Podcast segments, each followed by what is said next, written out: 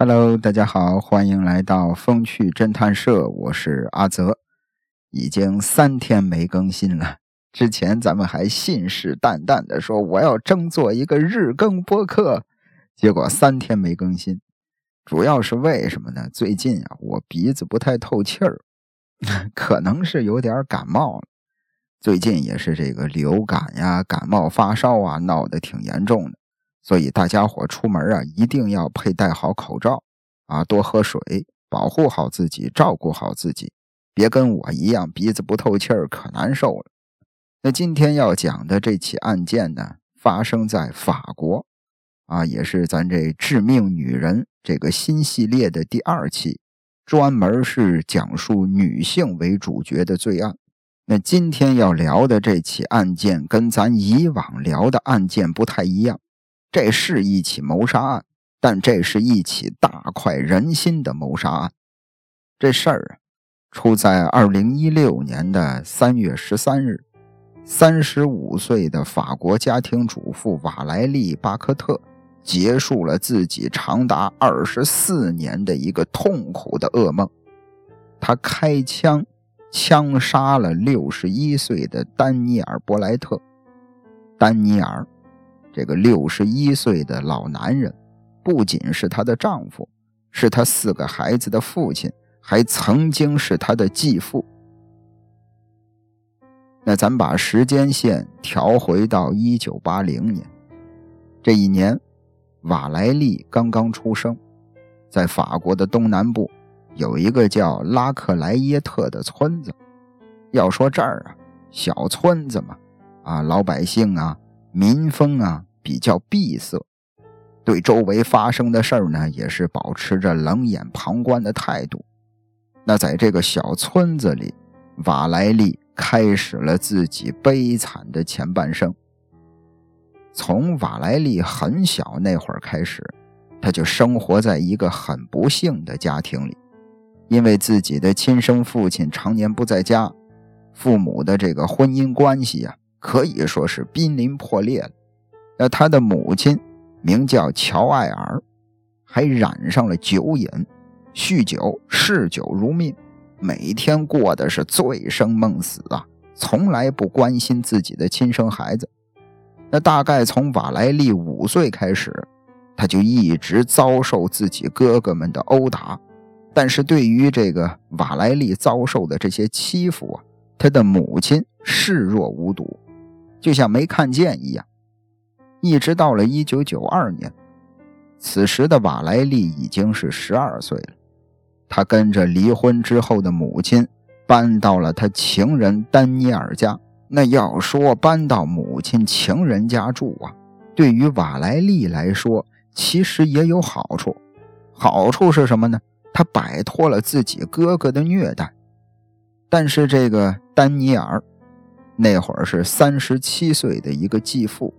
跟他的这个跟瓦莱丽的亲生父亲不一样，丹尼尔啊有正当的工作，是一个货车司机，平时呢也从来不会缺席家庭的这个生活，缺席家庭里的各种小活动他都参加，而且对瓦莱丽也是照顾有加，无论是任何时候对待瓦莱丽母女俩都是和颜悦色的。那当时的瓦莱丽才十二岁呀。在这个十二岁的小姑娘眼里，她觉得这个继父，啊，这个后爸爸太好了，太完美了。她希望能和新的家人好好的相处。但是这个十二岁的小姑娘瓦莱丽，她怎么也想不到，这个表面和蔼的继父，实际上是一个暴力成性的恋童癖。就是这个丹尼尔啊，这位继父啊。在瓦莱丽以及瓦莱丽的母亲乔艾尔面前，表现得很温柔，表现得很和蔼，都是为了让这母女俩放下戒心。丹尼尔这继父曾经有一个亲生的妹妹，从十二岁开始就遭到丹尼尔性侵了整整四年。每次侵犯结束之后，丹尼尔都会威胁自己的亲妹妹。你不能说出去，如果你把这事儿说出去，我就杀了你。于是这件事儿就一直没人知道。那时间过得很快，几个月过去了，眼见这个乔艾尔，就是瓦莱丽的母亲呢，一看他已经离不开我了。这个丹尼尔呢，也感觉这个瓦莱丽啊，这小姑娘对自己深信不疑。一看这娘俩当妈的离不开我了，当闺女的这么相信我，我也没必要装。丹尼尔就开始暴露了野兽的本性。因为这个丹尼尔和乔艾尔啊，他俩的工作时间的这个时间段不一样。丹尼尔呢，可以和瓦莱丽有很长一段独处的时间。瓦莱丽这儿放学之后，丹尼尔就开始叫他趴在自己身上，对他进行猥亵。最开始，丹尼尔这小子其实还是比较收敛的，但是后来他发现，哎。哎，这个瓦莱丽他妈乔艾尔怎么从来也不关心呢？也不关心自己闺女瓦莱丽的生活，也没有对这个小姑娘进行任何的性教育。这个小姑娘瓦莱丽她根本不懂自己在被继父性骚扰，这就让丹尼尔更加肆无忌惮了，开始对瓦莱丽日复一日的强暴。虽然当时的瓦莱丽十几岁的小女孩，她不明白这些行为意味着什么，但是她感觉到很痛苦。她开始害怕放学，害怕回家，害怕听到继父说“来骑上来”。每次他的继父一说“骑上来”这仨字儿，瓦莱丽就害怕的浑身打哆嗦。其实呢。他也不是没有尝试过反抗，但是因为小女孩跟大人的体型太过悬殊，每次反抗的瓦莱丽都会遭到继父的毒打，最后也都是以伤痕累累而告终。一直到了二零二一年的五月份，瓦莱丽在一档法国的电视节目上接受采访，她在采访当中回忆了一段自己曾经的过往经历。他回忆这段经历的时候，表情都非常痛苦，啊，在咱这个节目详情里有他接受电视采访时的一个画面的这个图片，啊，有一张照片，大家感兴趣的话可以看一下。当时这个瓦莱丽在这个电视节目采访里就说，说记得有一次我被他，他呀说的就是继父丹尼尔。记得有一次，我被他压在客厅地毯上，要进行性侵。我挣扎了很久，想用力推开他，但结果是我自己背部大量擦伤。因为太疼，我失去了保护自己的反抗能力。那从1992年开始，瓦莱丽被丹尼尔强行的性侵犯了整整三年多。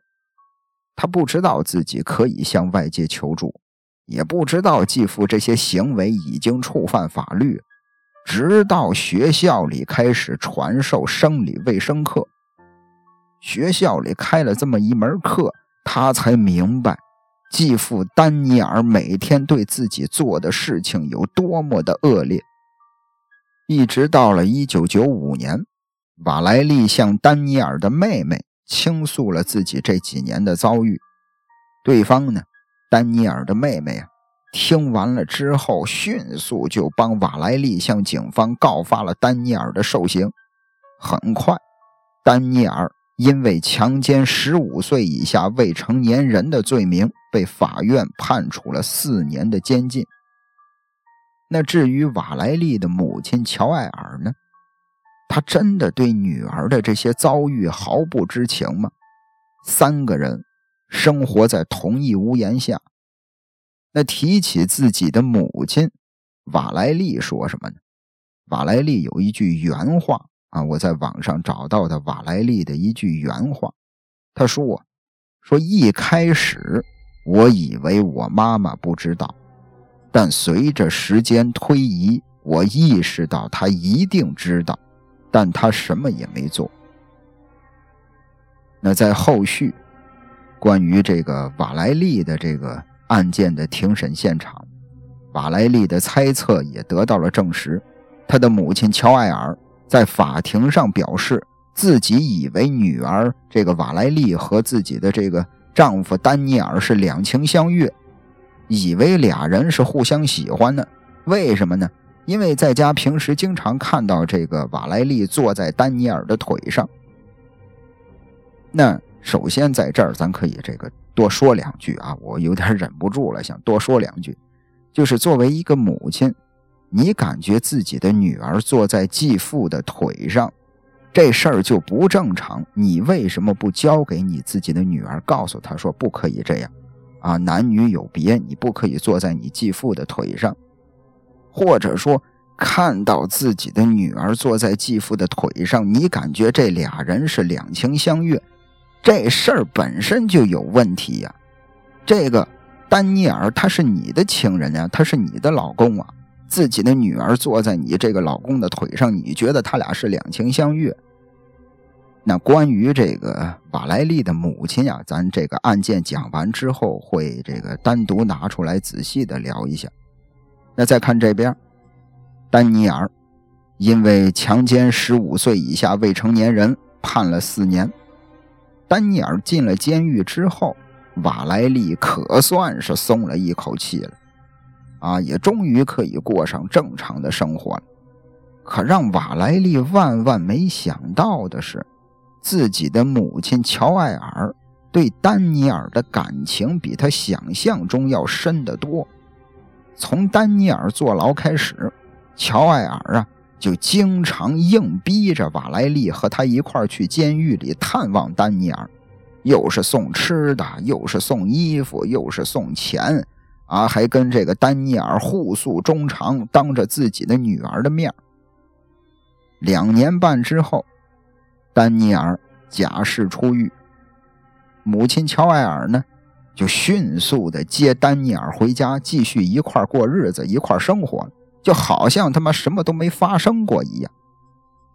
那聊到这儿，这个乔艾尔这当妈的到底是怎么想的？这个用乔艾尔的原话说啊，后来乔艾尔在法庭上对这件事儿也做出了自己的解释。他说什么呢？他说这个丹尼尔刚刚出狱，他需要一个住处。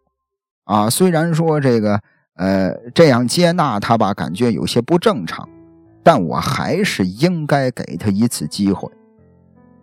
当时这个出狱之后，丹尼尔又跟这母女俩生活在一块儿了。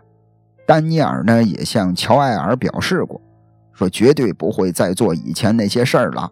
啊，我一定改过自新，咱们好好过日子。那要说他们住的这个地方啊。其实也不大，啊，一个小村庄。那丹尼尔被抓的这个原因，整个村子里、整个地方上人尽皆知。但周围的邻居看到丹尼尔继续和瓦莱丽母女俩同住的时候，没有一个人提出疑问。周围的邻居啊，啊，周围的这街坊呀、朋友啊，每个人都表现的好像什么事儿都没发生过一般。那母亲乔艾尔和这些村民的举动，啊，村民的态度，让瓦莱丽非常的崩溃，就是感觉丹尼尔是被送进监狱了，而且他是因为性侵犯了我被送进监狱了，但是他从监狱里出来之后，好像他只是离开了一下，啊，只是只是有点事儿离开了一下，现在又回来了，村子里。包括自己的母亲，每个人都知道发生了什么，但没有一个人会提起、会说起。瓦莱丽，他的想法没人在乎，也没有人去监督丹尼尔出狱之后是否又对瓦莱丽图谋不轨。那事实上，丹尼尔这老王八蛋回家不过几天之后，他就违背了对乔艾尔的承诺。继续的性侵瓦莱丽，因为在监狱里呀，这老小子他妈也是没什么事儿，一直在锻炼身体，啊，出狱之后变得更壮，变得更有力量，这让瓦莱丽更是无力反抗。这一回，当妈的乔艾尔一定发现了他的恶行，但是他依旧保持着沉默，只说了一句话。这是这个当妈的乔艾尔的原话。他说什么呢？他说：“只要瓦莱丽不怀孕，其他的我都不在乎。”因为这个丹尼尔啊，他不允许瓦莱丽服用避孕药。啊，他自己呢也不做任何的避孕措施，瓦莱丽也只能每天祈祷自己不要怀上这个禽兽的孩子。但是老百姓经常说的“怕啥来啥，怕什么来什么”。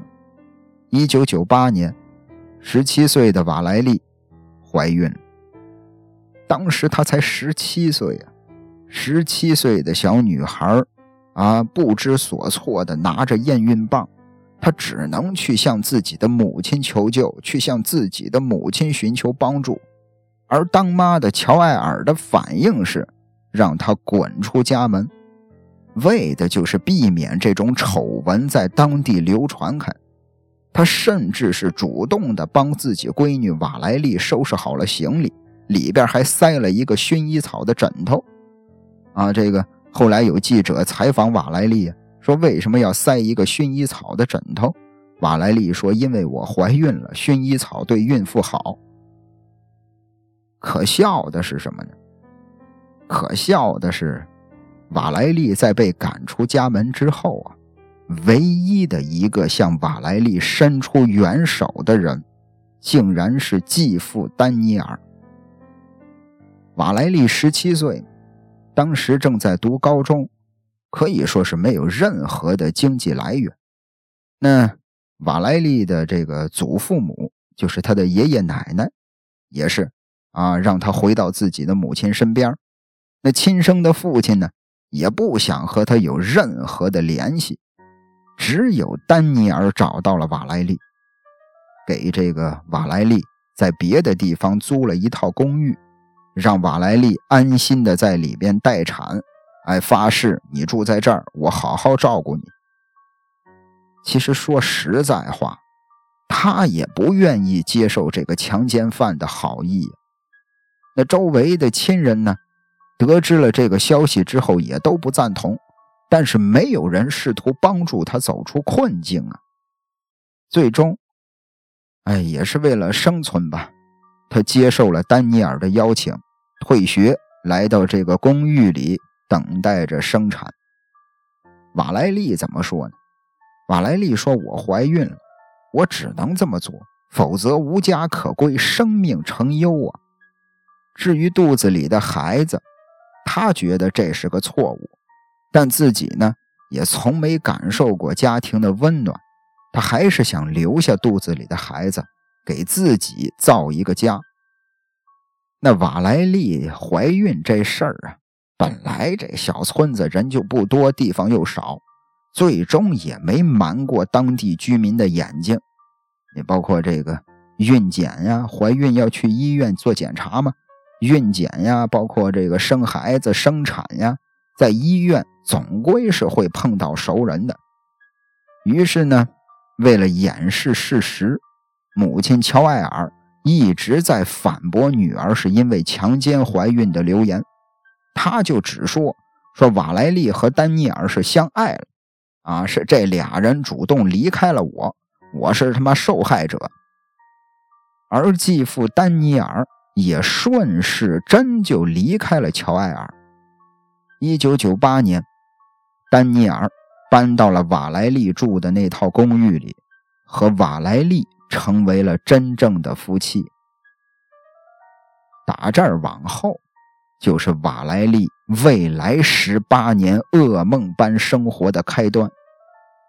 从第一个孩子出生之后不久，他就开始遭受丹尼尔的精神和肉体上的双重虐待。先是从软禁开始，啊，丹尼尔监视着瓦莱丽的一举一动。除了外出采购必要的生活用品之外，不允许他出家门一步，连送孩子上学都不行。聊到这儿，大家是不是想到了一个人？日本的那个松永泰。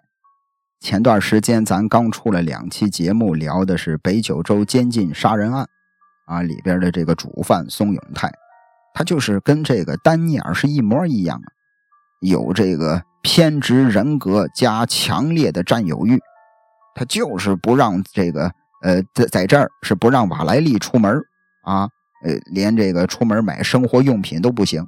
日本的那个松永泰呢，是你可以出门买东西。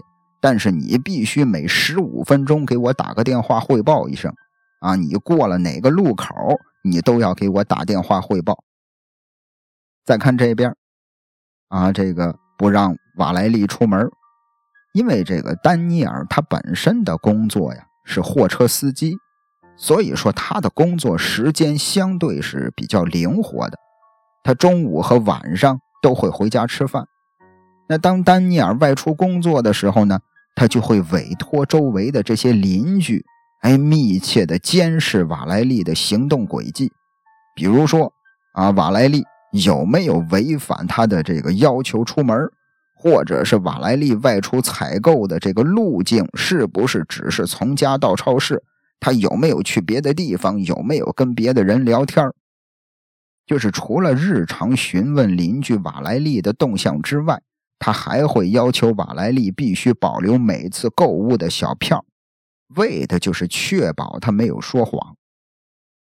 那聊到这儿，这个丹尼尔对瓦莱丽做的事情，可以说是完全切断了瓦莱丽的社交圈切断了社交圈之后，丹尼尔的下一步就是无时无刻的都在摧毁瓦莱丽的自信。聊到这儿，是不是又跟那个松永泰对上了？就是瓦莱丽，他做的所有的事情都有可能遭到丹尼尔的指责。比如说，倒咖啡，啊，倒一杯咖啡花的时间太长了，会遭到指责；咖啡的温度让丹尼尔不满意，会挨到这个臭骂。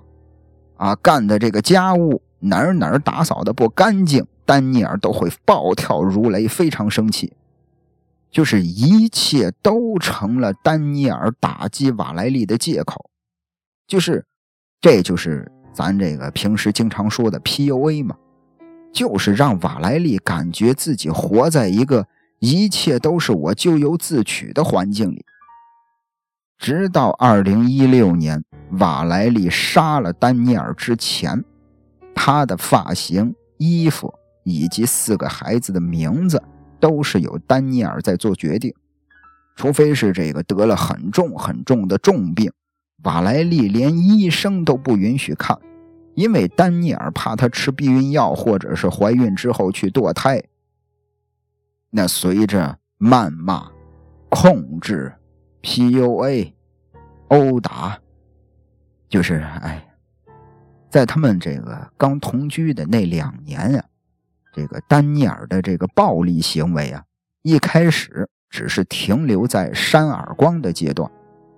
有一次呢，这个丹尼尔在这个餐厅里边吃饭，就是家里都有餐厅嘛，客厅、餐厅，在餐厅里吃饭，他看到了这个地上孩子的玩具没有收拾整齐，直接就冲到了瓦莱丽的房间，不由分说的就狠狠地抽了瓦莱丽好几个耳光。在瓦莱丽没有反抗的情况下，家暴越来越严重，愈演愈烈。人们经常说，这个家暴只有第一次和无数次。真的，这个对待家暴这件事儿一定是零容忍的。那从这次被打耳光之后，丹尼尔他每天只需要在瓦莱丽做的这些家务当中随便的挑根刺儿。就开始对瓦莱丽拳打脚踢，或者是狠狠地掐住他的脖子，让他喘不上气儿，让他窒息。瓦莱丽啊，其实当年岁数也不大，十七岁就生孩子，每天身上都是伤痕累累，旧伤未愈又添新伤。二零零八年，俩人正式注册结婚之后，丹尼尔。就开始使用武器对瓦莱丽进行家暴或者恐吓。有一年圣诞节，因为这个瓦莱丽做家务的时候啊，不小心打碎了一个杯子，丹尼尔呢就用锤子猛击瓦莱丽的头部，导致了瓦莱丽鼻骨骨折，当场昏迷。有时候，这个丹尼尔还会突然拿起枪对着瓦莱丽，哎，一边拿枪比划着瓦莱丽，一边说：“我要打死你。”说完之后，又放下枪，说：“哎，你很幸运啊，不是我不想杀你，下次吧，下次我拿枪对着你的时候，可能我对你就没什么留恋了。”这他妈跟松永泰的电击感觉如出一辙呀！那没有听过咱那个北九州监禁杀人案的，可以去回听一下，叫这个电击狂魔杀人案啊。这个节目当中应该就是前几期的事儿，应该也比较好找。那后来有人会问，瓦莱丽并没有说被丹尼尔用这个铁链锁住。啊，也并没有说让他这个整天关在家里，他为什么不在生下孩子之后找机会逃呢？事实上，在少女时期漫长的性侵过程当中，在丹尼尔日复一日的打击羞辱当中，在被他随时随地的控制当中，瓦莱丽她的精神已经崩溃了。已经陷入了绝望，彻底的放弃了抵抗。这个瓦莱丽，他后来接受采访时也说过：“说当你在那种条件下，你已经失去了一个正常人的思考能力。如果每天都活在恐惧被打的这种情绪里，你想的不会是怎么逃或者怎么寻求帮助，你想的一定是怎么避免被打。”如果你没有过过这样的生活，的确很难理解，为什么在经历了这么多暴力、威胁、侮辱之后还不离开。但这些叠加的打击只会让人无法正常的思考。就是用瓦莱丽的话说，你的这个伴侣对你进行了洗脑，你真的认为他说的所有的事儿都是正确的，你开始怀疑自己，认为自己才是制造问题的根源。为什么我要犯那个愚蠢的错误，惹他不开心呢？你不会想到这一切都是他的错，你开始相信是你自作自受。那以上是瓦莱丽在接受采访时他的原话。那在瓦莱丽长达二十四年的受虐生活当中，胆小、无助、逆来顺受，就是。这些词儿完全可以成为他的代名词，但只有一件事儿让他坚持着没有被痛苦击倒，那就是他的孩子。在婚姻期间，瓦莱丽坚持忍受丹尼尔的暴行，最重要的原因就是他想要保护自己的孩子们，因为丹尼尔曾经警告过他：如果你敢离开。我就毁掉这个家，我就杀了我们的孩子。其实他的这些孩子们也早就感受到了母亲的痛苦。在后来的庭审现场，这孩子也需要出庭作证。三个已经成年的孩子在法庭上哭诉，说自己每天都能看到父亲殴打母亲。为此呢，这些孩子呀。也曾经尝试着寻求警方的帮助，在二零一零年，瓦莱丽两次让自己的孩子去报警，可是当他的儿子和女儿和女儿的男朋友向警察说出母亲这个被家暴的这些事儿之后，警察竟然拒绝受理案件。警察认为这是这群小孩在开玩笑，因为那会儿。他的儿子、他的女儿、他女儿的男朋友都没成年。当时警察还告诉他们：“如果你的妈妈真的被虐待了，那就让她自己来报案。”可惜当年这个瓦莱丽已经是在家里边被禁足了很多年了，他真的是没有勇气出门去报警。瓦莱丽他说：“他说我希望报警之后，警察会说，说他们会把这个我们带到安全的地方，或者是把丹尼尔关进监狱。但如果他们只是在他回家的时候上门盘问他，然后还要进行后续的调查才能判决，那这就太冒险了。于是瓦莱丽每天都想尽了办法，让孩子们能在外边待着，能尽量不要回到这个家，能尽量的避开父亲的家暴。瓦莱丽说：“我试图保护我的孩子们，这是我的首要任务。”确保他们尽可能少的出现在丹尼尔的面前，这样至少不会攻击到他们。而后来，真正唤醒瓦莱利的，让他获得勇气逃脱这种生活的，也是他的孩子们。二零一六年，六十一岁的丹尼尔啊，觉得自己他妈老了啊，这王八蛋也他妈该老了。他觉得，哎呀，我都六十多岁了，我也不想再继续工作了。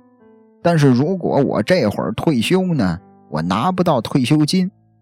为了维持生活质量，他开始考虑：哎，我辞职了之后，哎，但是呢，这个我不退休，但是我不退休，我又辞职了，我没有这个经济来源了，怎么搞钱呢？几番思索之后，他决定。啊，让这个比自己小二十五岁的媳妇儿出去接客，就是让瓦莱丽出卖她的身体来换取这个经济报酬，还觉得可以啊。这个瓦莱丽比我小二十五岁呢，啊，这个他在这个异性当中还是有市场的，刚到中年没问题。于是，这老小子。迅速的把家里的小型厢式货车的后座拆掉，铺上了床垫子，改成了一个移动的他妈妓院。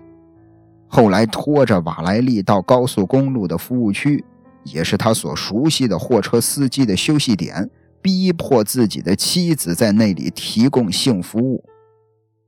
等丹尼尔找到嫖客，谈好价钱，他就坐在车前座。等着嫖客在后车厢完事儿之后交付嫖资，每次可收取十七到四十多英镑。当然，啊，这笔钱呢，他一分钱都不会分给瓦莱丽，瓦莱丽也无法拒绝丈夫这无理的要求，因为他带着手枪逼着他接客。哎呀，就算是他拒绝了，丹尼尔也会用锤子把他打晕。然后再让嫖客们为所欲为。为了继续控制瓦莱丽，丹尼尔要求瓦莱丽提供性服务的时候必须戴上蓝牙耳机，他以此来监听后车厢的动静，保证瓦莱丽同意接受客人任何无理的要求，包括一些人身的伤害。当然，这个观看瓦莱丽受辱的过程。也是这老王八蛋的兴趣之一。同时呢，他还在瓦莱丽的私处啊，刺上了自己名字的首字母，把自己的名字的首字母刺在了瓦莱丽的私处上，就是让客人明白，即使自己的妻子出卖身体，但她依旧是我的这个财产，依旧是我的所有物。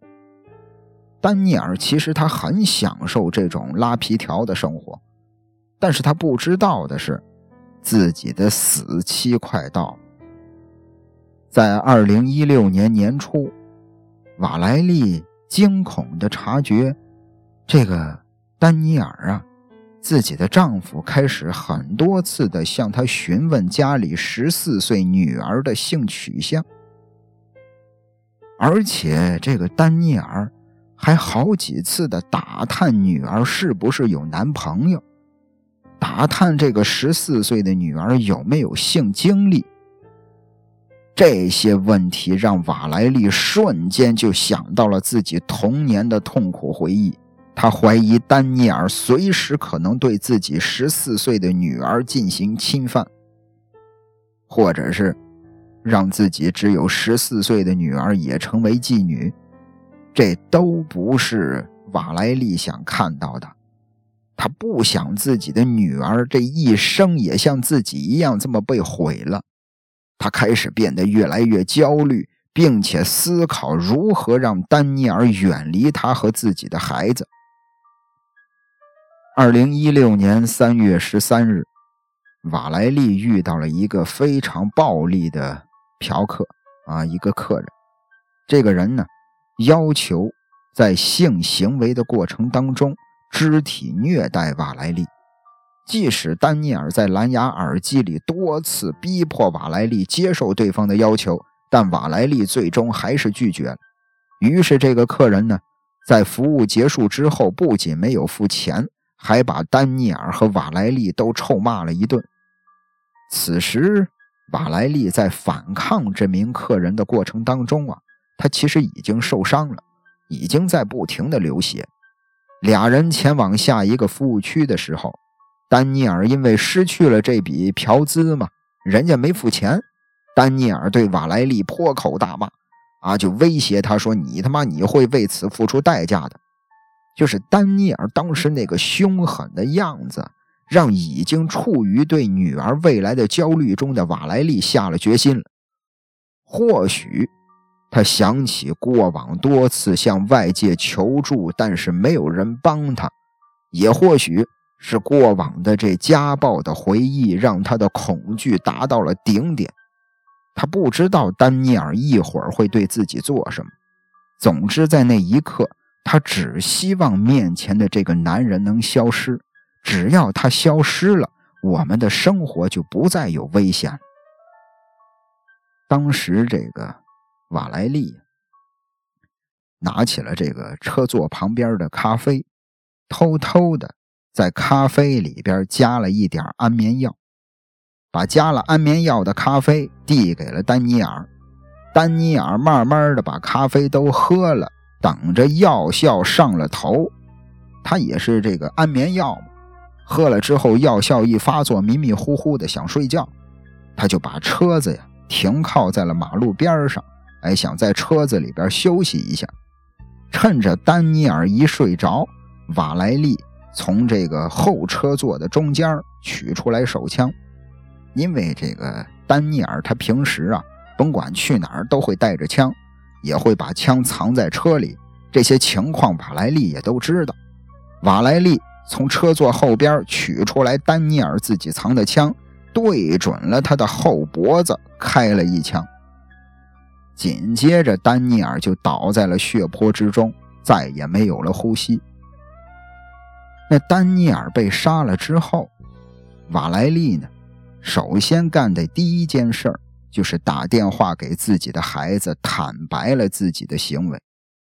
啊，意思是你们的父亲被我杀了。虽然说这些孩子并不完全清楚前因后果，但是他们愿意帮助母亲处理尸体。他们在电话里告诉母亲：“别担心，我们会帮你的。”也是在。丹尼尔被杀的当天，瓦莱丽的儿子、瓦莱丽的女儿以及瓦莱丽女儿的男朋友，帮着瓦莱丽把丹尼尔的尸体带到森林的深处，埋在了地底下。那这一晃，过去一年多了。二零一七年，瓦莱丽她这个女儿的男朋友啊，在家里边跟自己的母亲聊天呢。也不知道这小子是他妈怎么了，聊着聊着把瓦莱丽杀夫这件事儿给说漏嘴了。这边，瓦莱丽女儿男朋友他妈一听，好家伙，这杀人了，这大事儿啊，赶紧报警吧。很快的，瓦莱丽被抓了，丹尼尔的尸体呢，也在那个森林里被找到了。警察赶到的那一刻呀。瓦莱丽没有任何的反抗，而且她也承认自己杀死了丈夫丹尼尔，并且愿意接受法律的惩罚。二零一九年，帮助瓦莱丽埋尸的两个孩子被少年法庭判处了六个月的有期徒刑。瓦莱丽呢，极有可能因为谋杀罪被判处终身监禁。但围绕瓦莱丽究竟是蓄意谋杀还是正当防卫这件事儿，检方与辩方争论不休。瓦莱丽的辩护律师，他就主动的接下了瓦莱丽的案子。那这位辩护律师名叫简尼，嗯，还有一位辩护律师叫娜塔莉，也是两名女性。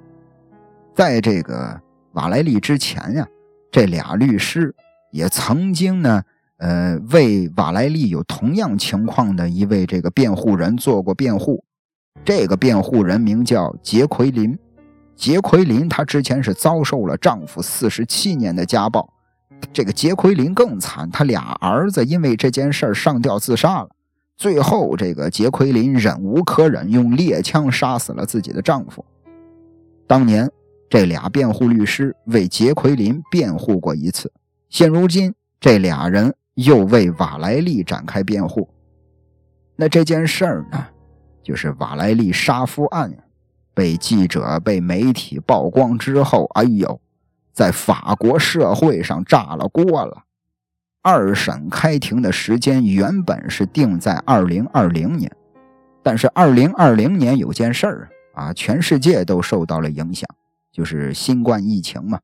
因为新冠疫情延期到了二零二一年，被抓之后，瓦莱丽呢就因为认罪入狱了一年，后来被保释，等待着判决，最终被定在二零二一年六月的二审，持续了五天。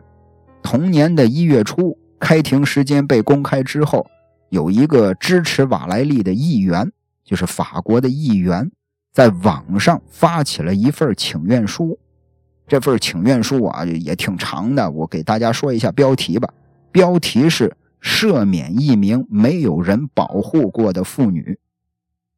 不到半年的时间，有超过六十万老百姓签署了请愿信，呼吁法庭撤销对瓦莱丽的所有指控，甚至还有人这个给瓦莱丽举办了游行。认为瓦莱丽杀死丹尼尔是被长期家暴之后的自卫行为。那除了瓦莱丽的自我辩护之外，他这个有三个孩子啊，他这仨孩子也都出庭作证了，啊，也都说自己的母亲生活在无穷无尽的家暴里，他们就觉得自己的父亲随时都有可能杀掉母亲，而且最关键的有一点。是因为警方拒绝提供帮助，我的母亲为了保护我们才杀死了父亲。同时，这个丹尼尔啊，就是这被害人，他有三位这个女友啊，前女友也出庭作证。这三位前女友也说说丹尼尔这老王八蛋，他妈性格暴戾啊，反复无常。丹尼尔还有个哥哥。丹尼尔的哥哥直接给丹尼尔贴上了魔鬼的标签因为丹尼尔是个暴徒啊，喜欢拿起武器和父亲打架，大家都很担心自己性命不保。这是丹尼尔哥哥的原话。除此之外，这个丹尼尔的这个妹妹也说，说这个我对他呀，不做出任何正面的评价。我跟丹尼尔一块生活的时候，就像住在魔鬼的房子里。他虽然死了，但他不是受害者，瓦莱丽才是。这个丹尼尔的妹妹，咱开始也提到了啊，从十二岁开始就被丹尼尔强奸，直到十六岁才停止。但是在这个法庭上啊，也有其他的声音。这个其他的声音呢，来自于瓦莱丽的亲生母亲乔艾尔。在第三天开始后的两天庭审里，乔艾尔啊，他一直在反驳自己女儿的证词。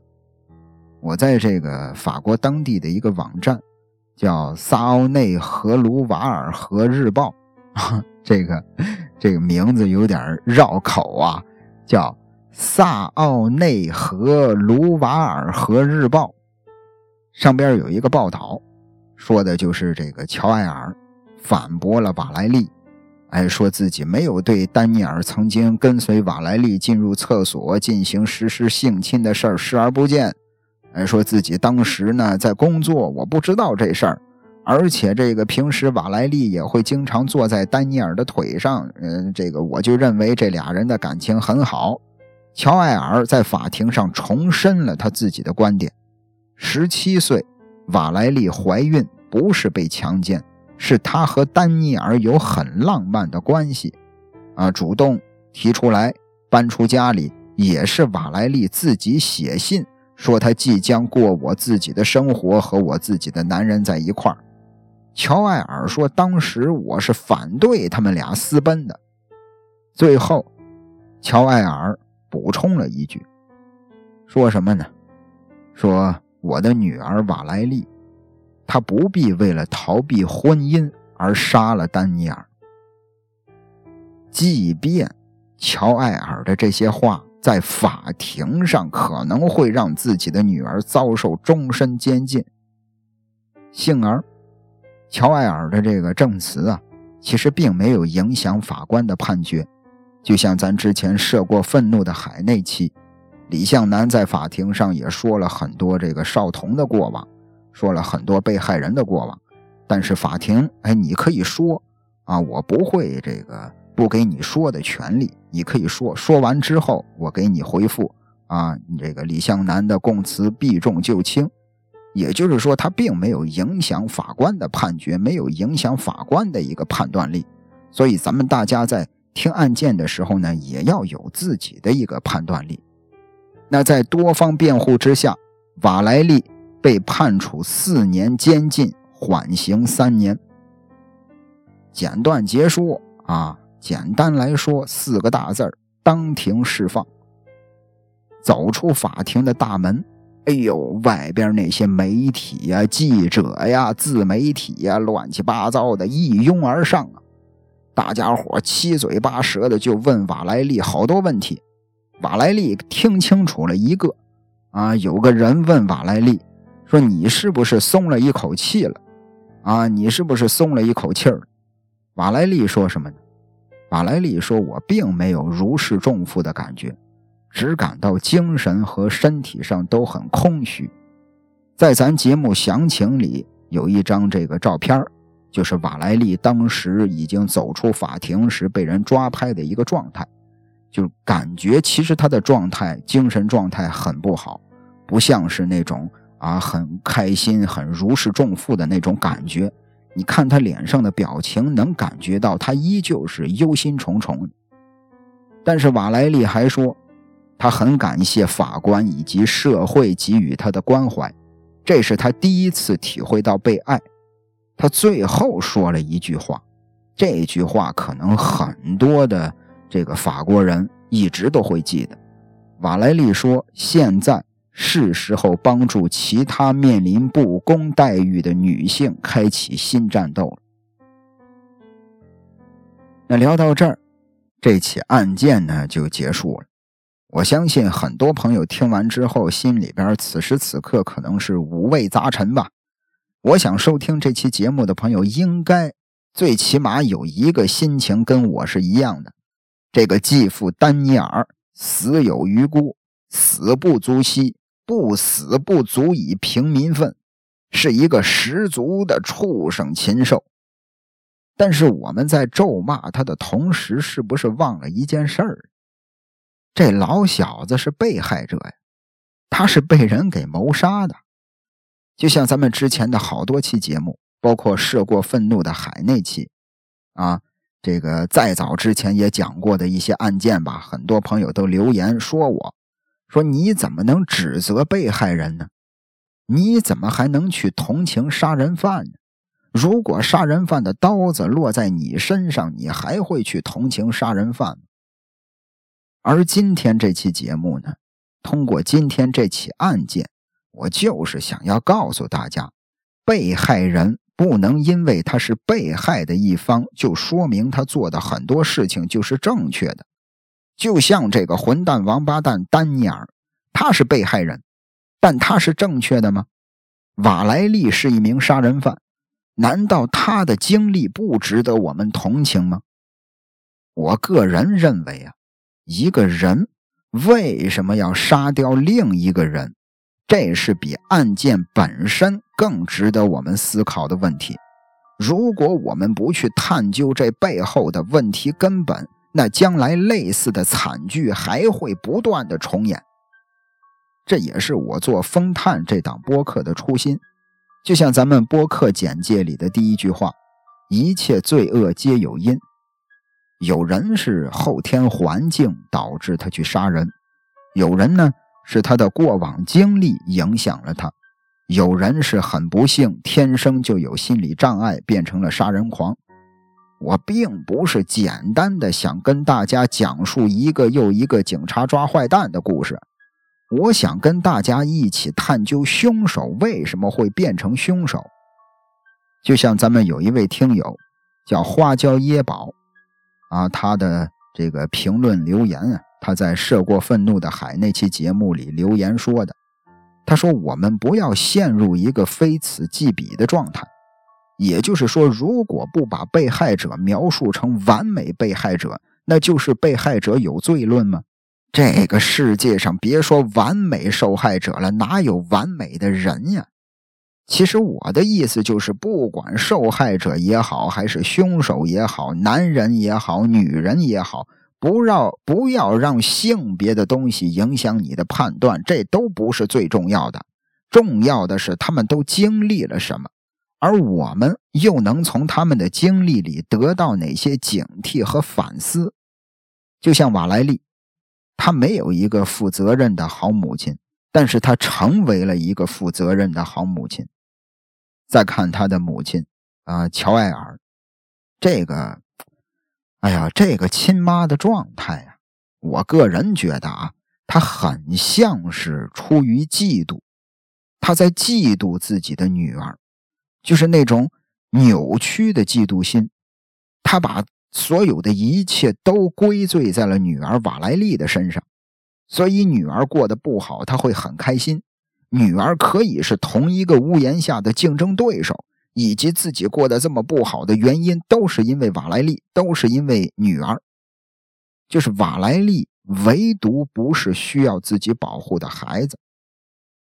当然，啊，这个听完这期节目之后，我相信会有很多朋友会这个。指责这个丹尼尔，会咒骂这个亲妈乔艾尔，啊，都说是这个当妈的不好。但问题是，那句老话呀，这个这句话其实有点过时了，但是很有道理。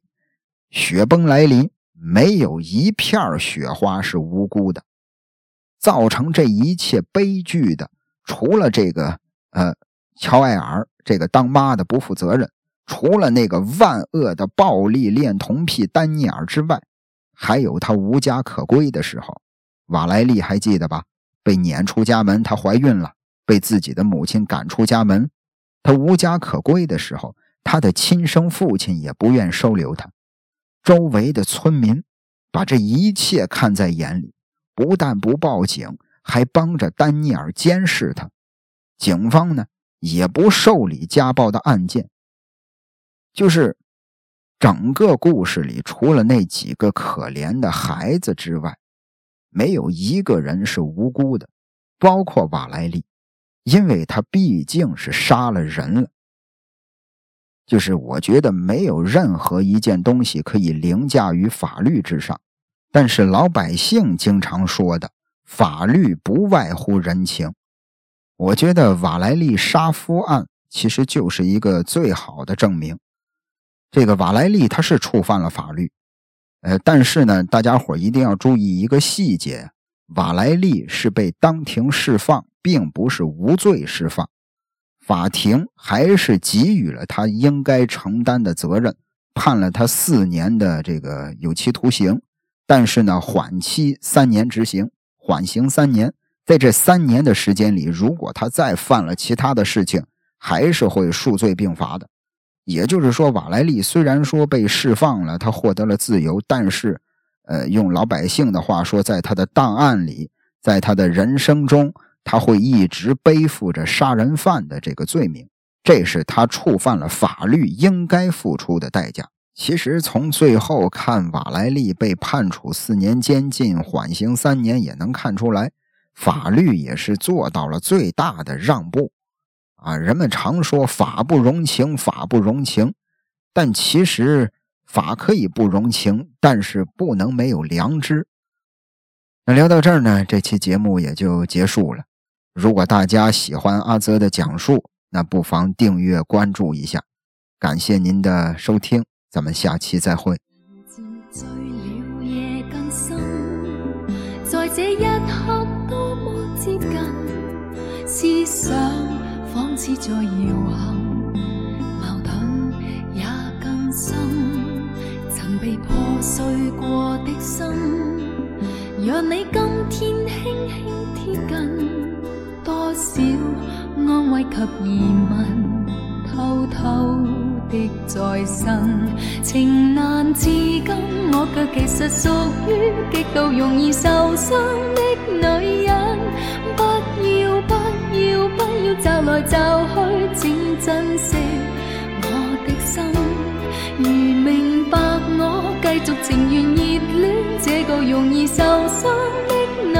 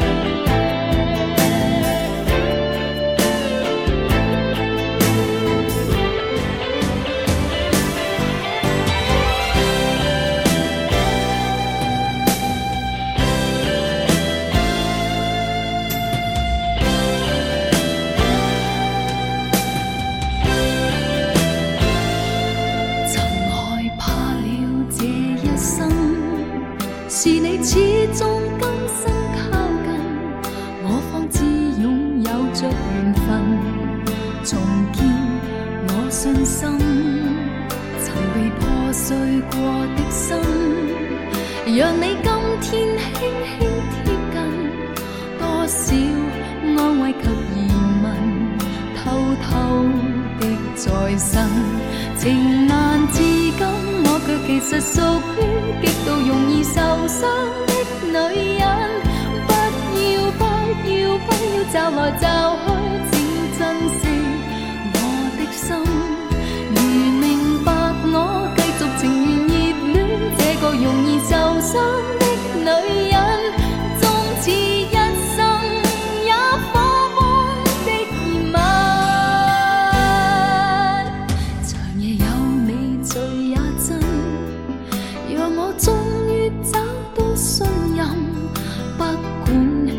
切是疑问，快乐是情人，情难自禁，我却其实属于极度容易受伤的。女人，不要不要不要找来找去，请珍惜我的心。如明白我，继续情愿热恋这个容易受伤的女人，不要等